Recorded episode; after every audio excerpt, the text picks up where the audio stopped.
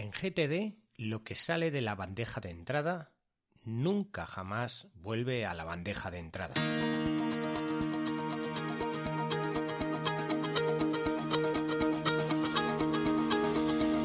Hola, estás escuchando Proyecta, un podcast de Emilcar FM sobre dirección y gestión de proyectos, metodologías ágiles, Lean, productividad y mucho más.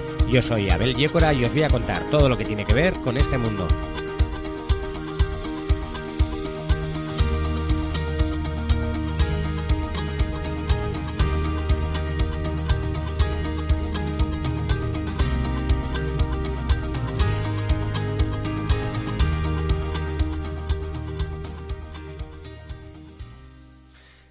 Capítulo ya 37 y esta vez voy a hablar un poco de aclarar unos términos que no se quedaron, eh, que igual se quedaron un poco volantes en el capítulo anterior sobre cómo procesar las tareas que tenemos en la bandeja de entrada. Bien, lo primero que hay que aclarar es el tema de, eh, del nombre que le tenemos que dar a esas tareas, el transformar esas tareas en algo que sea en algo que sea eh, un hecho, algo que tengamos que hacer, ¿vale? Todas las tareas que nos llegan en las bandejas de entradas, todo lo que nos llega en la bandeja de entrada, ¿vale? Tenemos que definir qué es, como dijimos, para eh, poderlo procesar, llevarlo a eh, la lista que nosotros queramos o al sitio que, que, necesitemos llevarlo. Entonces, lo primero hay que tener claro que eso que, que tenemos hay que definir qué es realmente, si es si es algo que lo necesitamos, si es algo que no lo necesitamos, si es algo que tenemos que hacer una acción, si no tenemos que hacer una acción, tenemos que definir qué es, pero aparte de eso, cuando lo vamos a mover, tenemos que nombrarlo con cómo es. Y todos esos nombres que le demos tienen que ser acciones hechas como objetivos. ¿Por qué nombrarlo como objetivo?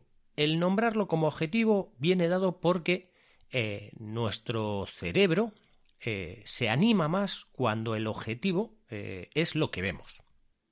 Creo recordar que ya puse algún ejemplo en el capítulo anterior, pero vamos a ver otro ejemplo. Si yo lo que necesito es lavar el coche, vamos a poner como objetivo coche limpio. El motivo de tener el coche limpio es que todas las acciones que vayamos a sacar de esa tarea que tenemos que hacer, ese gran proyecto, que ahora definiremos, definiremos qué es el proyecto, lo vamos a ver como un objetivo. Y al verlo como un objetivo, nuestro cerebro va a implicarse más en, hacer esa acción. ¿Vale?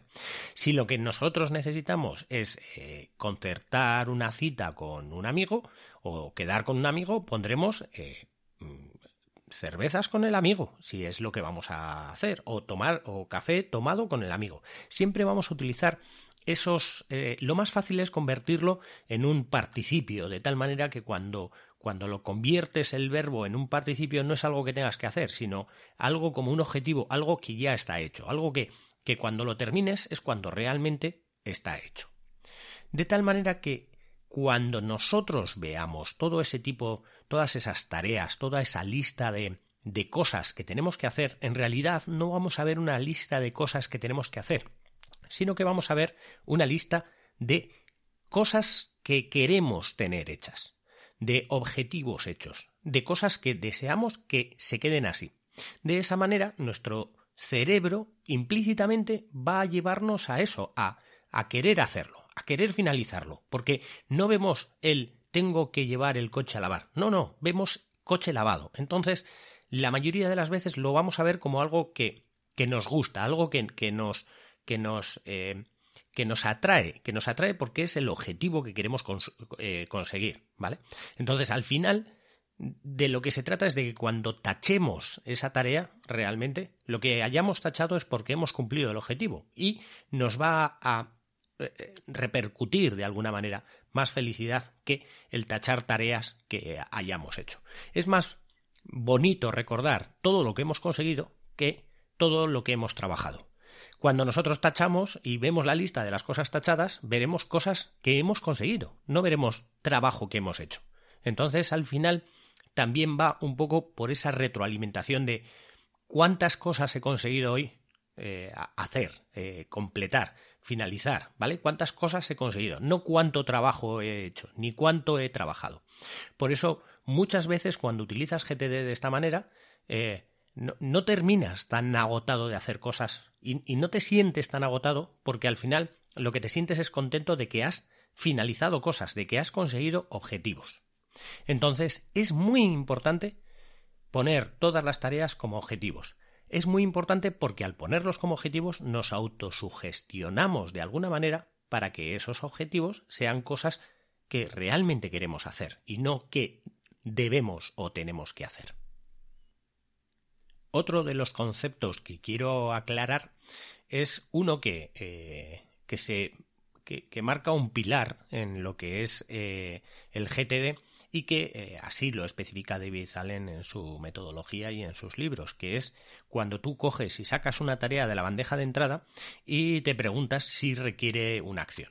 El problema de requiere una acción es que no está muy definido qué significa requiere una acción o muchas veces también lo traducen como si es procesable, si es procesable eso que esa tarea que tienes. Entonces, eh, si lo tienes en una bandeja de entrada es procesable, ya sea para eliminarlo, para archivarlo o para hacer lo que sea.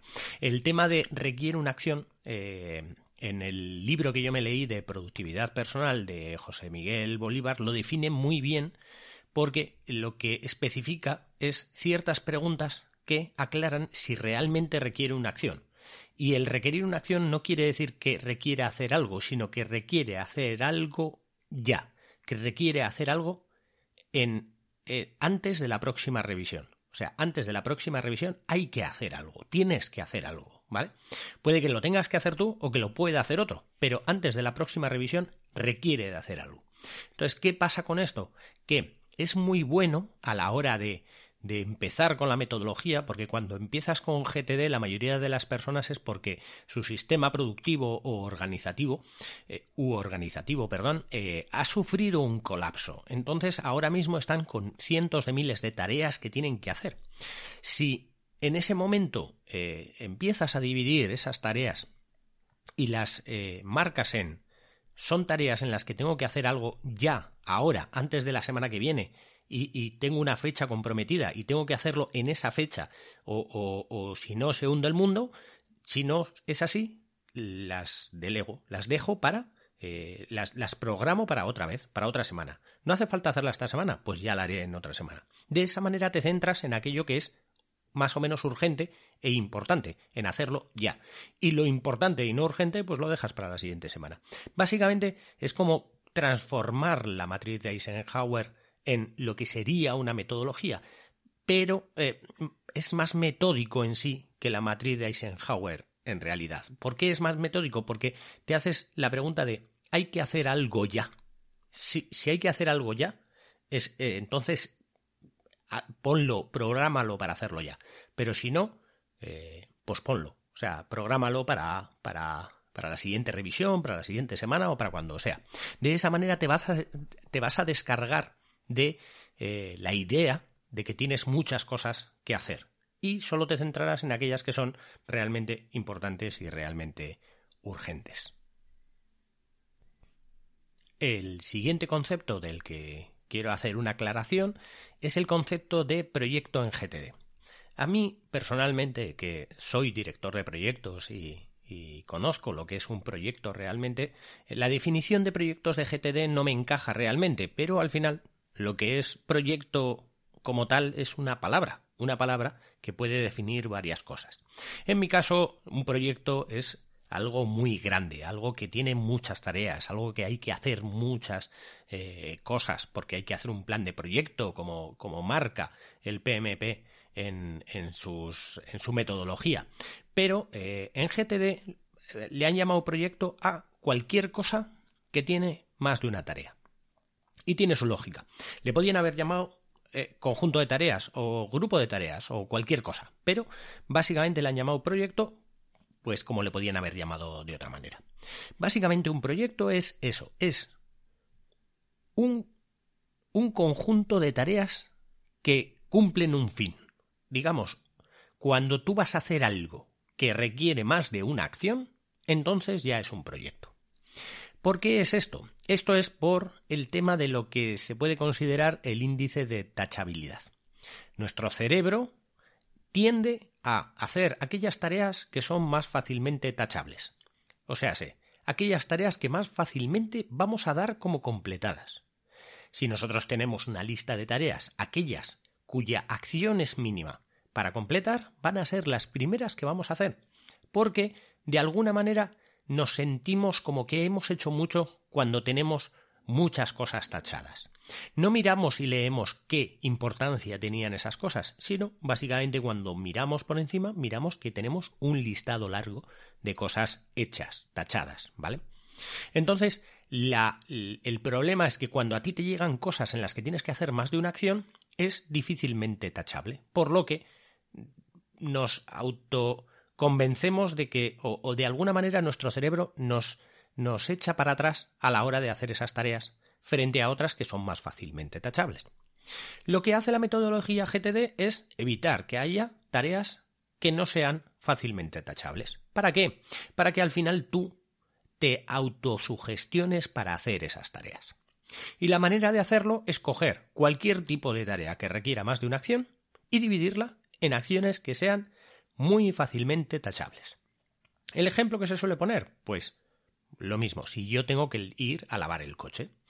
Si yo tengo que lavar el coche, puedo poner eh, lo, proceso, tengo que hacer acciones. Entonces, al final lo pongo como un nombre de tener el coche limpio, coche limpiado o coche eh, lavado, ¿vale? Entonces eso requiere de más de una acción. No, no es cojo y voy a lavar el coche, no.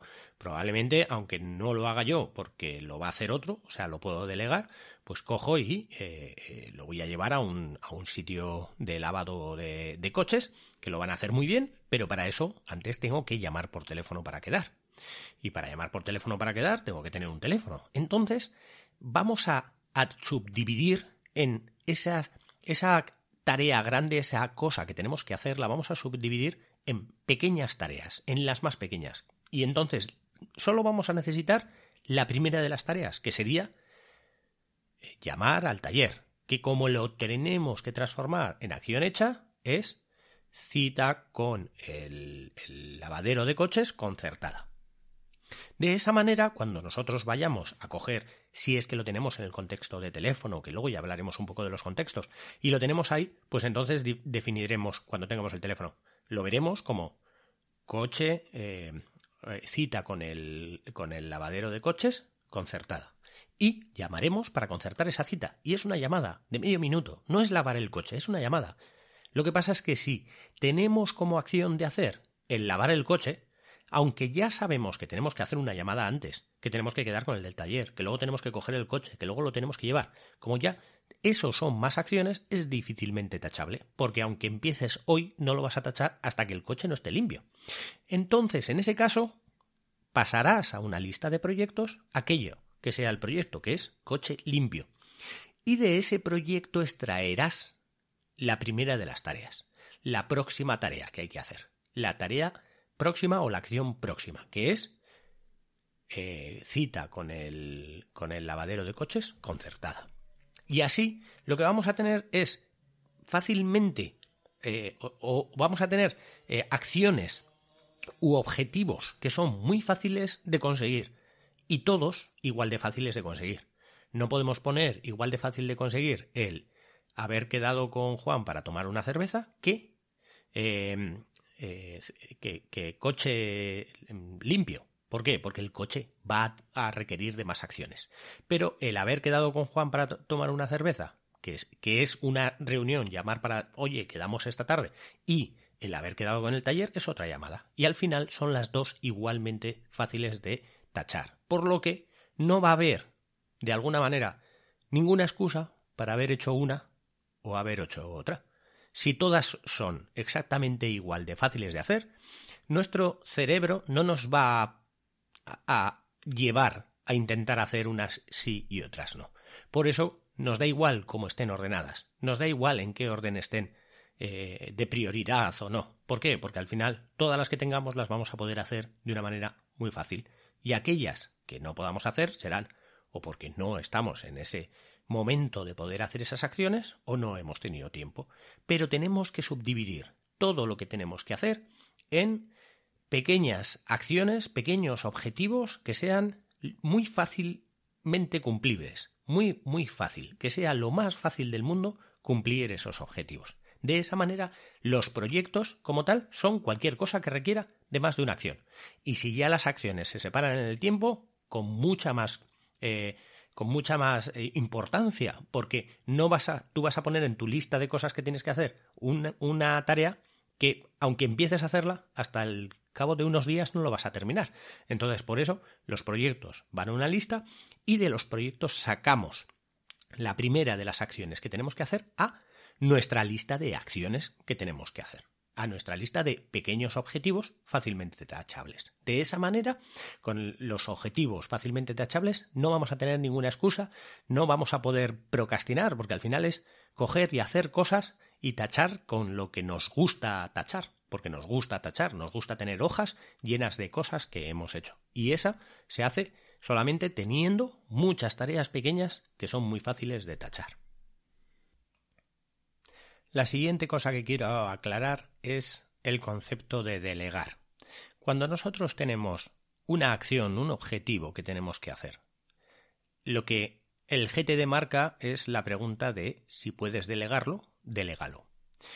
No se trata de si te apetece delegarlo, si quieres delegarlo, si te, si te inspira confianza el delegarlo, si te merece la pena delegarlo. No, no, no. Es si puedes delegarlo. Si puedes delegarlo, delégalo.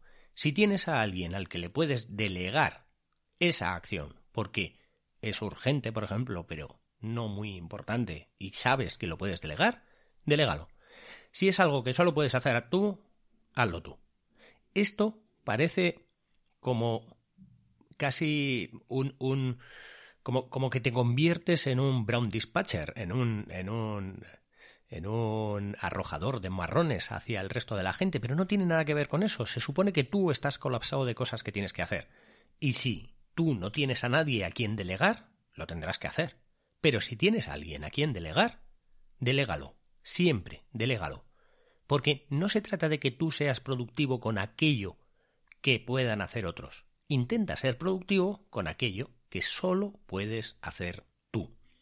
Si no lo puedes delegar, entonces hazlo. Entonces tendrás que mecanizarlo para hacerlo. Pero no te van a premiar por hacer cosas que no puedas delegar. Delegar no se trata de, de devolver a aquel que te lo ha mandado. No, no, no. Si alguien que está por encima de ti te lo ha mandado que lo hagas tú, entonces no lo podrás delegar. Pero si es algo que te ha llegado y tú sí que lo puedes pasar o bien a un compañero o bien a un subordinado, no lo hagas. Pásalo y delégalo. Y por último, antes de cerrar el capítulo, me gustaría contaros el concepto de la regla de los dos minutos que tan famosa ha hecho a esta metodología. La regla de los dos minutos marca que si cuesta menos de dos minutos hacerlo, hazlo. Ya hablé en el capítulo anterior de esto. No se trata de si cuesta menos de dos minutos, hazlo. ¿Por qué? Porque hay muchas cosas que te pueden costar dos minutos que sean 100 cosas y entonces te vas a 200 minutos fácilmente. Entonces, no se trata de que todo aquello que cueste menos de dos minutos lo tengas que hacer. No, porque muchas veces ni siquiera sabes si va a costar dos minutos o va a costar más de dos minutos. Seamos serios en esta estimación de los dos minutos y eh, empecemos a olvidarnos de los dos minutos porque eh, básicamente los dos minutos atienden a la razón de si cuesta menos hacerlo, que procesarlo. Cuando nosotros vamos a procesar algo, tenemos que pensar en cuál es el objetivo. Tenemos que pensar en cuál es la finalidad. Tenemos que pensar si es un proyecto que requiere una acción o no requiere o requiere más acciones, cuál es la siguiente acción que tenemos que sacar, si lo podemos delegar, si lo, si lo tenemos que hacer finalmente, si lo tenemos que llevar a una de nuestras listas de tareas, dependiendo de contextos o cosas que tengamos que hacer. También puede, ser algo que tengamos que archivar, puede ser algo que tengamos que ir a proyectos futuros o, o, cosas de algún día tal vez, ¿vale? Pues tenemos que pensar mucho sobre qué vamos a hacer con esa cosa que tenemos, esa acción o esa tarea que tenemos en la bandeja de entrada. Pero si es simplemente un ese, no sé, un, un WhatsApp que te ha llegado que te dicen has comprado pan, pues igual contestar sí o no cuesta menos que procesar todo eso de eh, como una acción que tienes que hacer. No sé si me explico claramente. Contestar sí o no va a costar siempre menos que procesarlo o llevarlo a una lista y bueno, si utilizáis como yo estoy utilizando ahora el GTD en papel, pues al final tienes que acabar escribiendo, que es lo bueno. Lo bueno de escribir es que te vas acordando y te vas olvidando de las cosas y al final sabes más o menos dónde están las cosas, pero no es necesario que te acuerdes. Pero al final tienes que escribir, tienes que mover las tareas, tienes que tacharlas de un sitio y quitarlas de, la, de las bandejas de entrada para llevarlas en sí a, lo que es el, las, tareas o, las listas de, tareas o de objetivos que tienes que hacer. Entonces, si cuesta menos hacerlo que procesarlo, entonces es cuando lo hacemos. Pero al final, lo que pasa con esto del GTD es que al final te vuelves muy rápido procesando. Procesando bandejas de entrada te vuelves muy, muy, muy rápido. Y hay muchas veces en las que hay tareas que, que cuestan menos de dos minutos hacer, pero las acabas procesando porque es más rápido procesar que hacerlas. Siempre tenemos que pensar no en dos minutos, sino en nos cuesta más procesarlo o hacerlo directamente. ¿Vale? Hay muchas cosas que incluso tenemos que delegar que cuestan menos de dos minutos. Pensemos en esas cosas. Pensemos en simplemente si cuesta menos hacerlo o eh, procesarlo.